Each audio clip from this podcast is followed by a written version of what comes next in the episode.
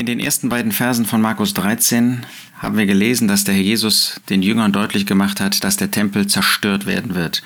Dass nichts von diesem großen Gebäude, das so eindrucksvoll für die Jünger und auch für die Juden gewesen ist, übrig bleiben wird. Wir haben gesehen, dass auch für uns die Bedeutung darin liegt, nicht auf das Äußere zu sehen. Das heißt, nicht den Mittelpunkt, nicht den zentralen Gesichtspunkt in dem Äußeren zu sehen, sondern in dem Inneren, in dem Herzen.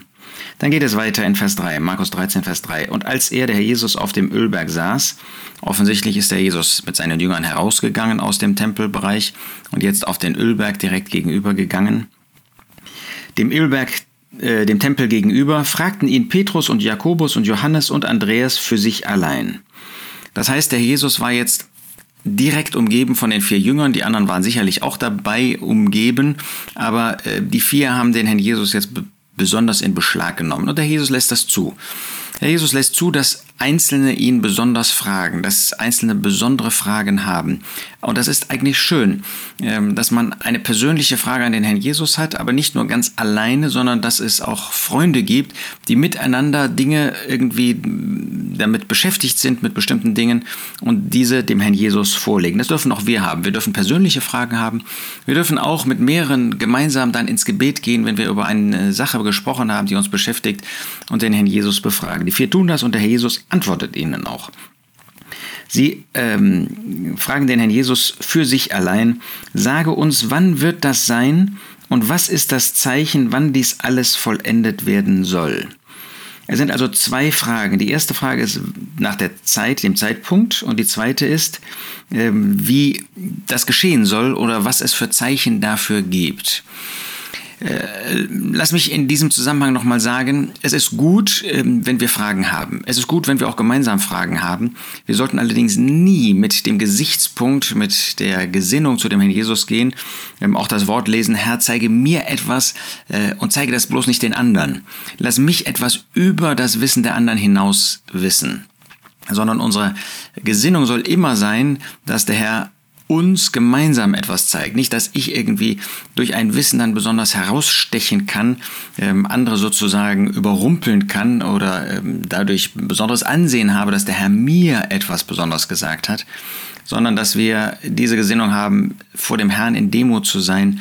Und wir haben ein wirkliches Herzensanliegen, das unser Leben dann bestimmt, wenn er uns das sagt und nicht, dass wir über andere regieren können. Jesus aber fing an, ihnen zu sagen, auf diese beiden Fragen, gebt acht, dass euch niemand verführe. Offensichtlich möchte der Herr Jesus als erstes das Gewissen der Jünger erreichen. Lasst euch nicht verführen. Und er kommt damit auf die Frage des wahrscheinlich des Zeitpunktes erstmal zu sprechen.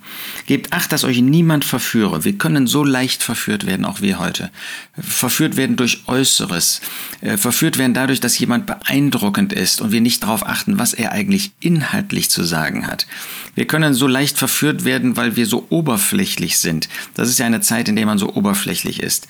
Lasst uns wachsam sein, dass wir nicht verführt werden. Der Jesus gibt jetzt Merkmale, damit man eben nicht verführt wird. Und für uns ist das immer das Wort Gottes. Durch das Wort Gottes, dadurch, dass wir auf der Grundlage des Wortes Gottes sind, dadurch, dass wir Gottes Wort als Maßstab für unsere Beurteilung nehmen, dadurch werden wir nicht verführt. Aber die Gefahr besteht, wenn der Herr das seinen Jüngern sagt, wenn er das den Jüngern als Vertreter des gläubigen Überrestes der damaligen Zeit, der heutigen Zeit, der zukünftigen Zeit sagt, dann sind das ja solche, die ihm vertrauen. Das sind ja solche, die mit ihm auf seiner Seite, auf der Seite des Verworfenen stehen. Dann sind das solche, die gläubig sind, die mit ihm leben wollen. Auch wir stehen immer in Gefahr, verführt zu werden. Wer zu stehen sich düngt, wer meint zu stehen, der soll aufpassen, dass er nicht fällt. Das heißt, wenn ich schon meine, naja, mir kann das ja nicht passieren, dann bin ich schon im Begriff zu fallen. Viele werden unter meinem Namen kommen und sagen, ich bin es, und sie werden viele verführen.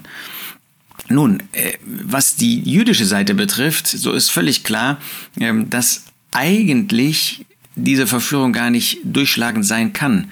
Denn wenn der Herr Jesus kommen wird, dann kommt er nicht in einem Winkel, wie das Matthäus auch deutlich macht, äh, sondern da wird er für alle sichtbar kommen. Aber hier ist das ganz allgemein ausgedrückt. Ja? Es kommen solche, die sagen, ich komme von Christus, ich habe ein Wort von Christus. Und dann lassen wir uns bitte nicht verführen. Nicht jemand, der sagt, ich habe eine Botschaft an eure Herzen. Hört mal dazu, was ich euch zu sagen habe. Lasst mal alles andere beiseite. Hört jetzt mal dem zu, was ich sage. Ja, nehmt mal eine neue Brille auf. Ähm, vergesst alles, was ihr bisher gelernt habt und äh, schaut einfach nur mal jetzt, was ich euch sage. Und das ist dann das, was Gottes Wort sagt. Nein, lasst euch nicht verführen. Da gibt es solche, die in dem Namen, unter meinem Namen, aufgrund meines Namens auftreten werden und sagen, ich bin es. Ähm, hier geht es natürlich darum, dass sie sagen, ich bin Christus. Ähm, aber wir können das auch so verstehen, ähm, ich habe eine Botschaft von Christus und dann lasst uns das prüfen an Gottes Wort. Und sie werden viele verführen. Wenn ihr aber von Kriegen und Kriegsgerüchten hören werdet, so erschreckt nicht. Dies muss geschehen, aber es ist noch nicht das Ende. Jüdisch gesprochen ist natürlich klar, dass es äh, da Dinge geben wird am Anfang der Drangsalzzeit, äh, wo Kriege, Kriegsgerüchte und so weiter kommen werden äh, und sie Angst haben, jetzt, jetzt ist der Zeitpunkt, wo ähm, alles zugrunde geht. Aber es ist noch nicht das Ende, es ist noch nicht der Höhepunkt, es ist noch nicht der Zeitpunkt, wo Christus wiederkommen wird. Auch heute gibt es viele, die sagen, oh, das ist, was alles passiert ähm, in der heutigen Zeit. Ja, wir haben ähm, die Zeit von Covid hinter uns. Jetzt muss der Herr kommen. Es ist noch nicht das Ende. Nicht, dass wir nicht auf den Herrn warten sollten. Wir sollten jederzeit auf ihn warten. Aber lasst uns niemals irgendwelche äußeren Anzeichen als Grundlage nehmen, zu meinen, jetzt muss der Herr kommen. Jetzt ist wirklich der Zeitpunkt erreicht. Kann ja sein. Nochmal, wir wollen auf den Herrn Jesus warten. Er kann jederzeit kommen. Er braucht nicht solche äußeren Ereignisse. Wir sollten uns niemals an solchen Ereignissen festhalten, denn wenn wir das auch anderen gegenüber verkünden und jetzt kommt der Herr nicht, nicht dieses Jahr, nicht nächstes Jahr, was wäre dann? Nochmal, wir erwarten ihn hoffentlich jetzt, aber der Apostel Paulus hat auch schon gesagt, wir die Lebenden, und er ist nicht gekommen. Hat er sich geirrt? Überhaupt nicht. Wir wollen sagen, wir die Lebenden, wir warten auf den Herrn Jesus, aber nicht festmachen an irgendwelchen äußeren Ereignissen wie Kriegen oder wie Seuchen oder, oder, oder. Oder wie Pandemien oder wie scheinbare Pandemien oder was auch immer. Nein, wir wollen auf den Herrn warten, weil der Herr Jesus gesagt hat, ich komme bald dass euch niemand verführe. Wenn ihr von diesen Kriegsgerüchten hört, erschreckt nicht. Dies muss geschehen, aber es ist noch nicht das Ende. Denn Nation wird sich gegen Nation erheben und Königreich gegen Königreich. Es werden Erdbeben sein an verschiedenen Orten, es werden Hungersnöte sein. Dies ist der Anfang der Wehen. Ja, Gott wird Wehen über diese Erde bringen und wir finden in der Offenbarung, dass er diese Wehen dann tatsächlich bringt, wenn die Versammlung Gottes, die Gemeinde Gottes entrückt sein wird. Und dann wird erst der Anfang dessen sein, was der Jesus an Drangsal über diese Erde bringen wird. Und auch heute gibt es solche Dinge, Erdbeben und so weiter.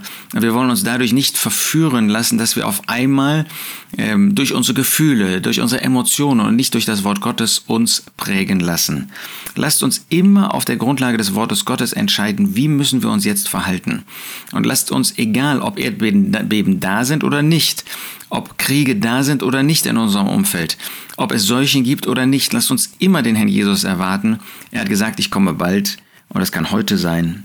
Und so wollen wir ihn erwarten, in dem bewussten Leben eines himmlischen Christentums und nicht in dem Starren und dem Blicken auf äußere Ereignisse uns davon gefangen nehmen lassen, uns davon Angst machen lassen, ähm, das Vertrauen auf den Herrn aufzugeben. Nein, wir erwarten ihn und bis er kommt, leben wir zu seiner Ehre.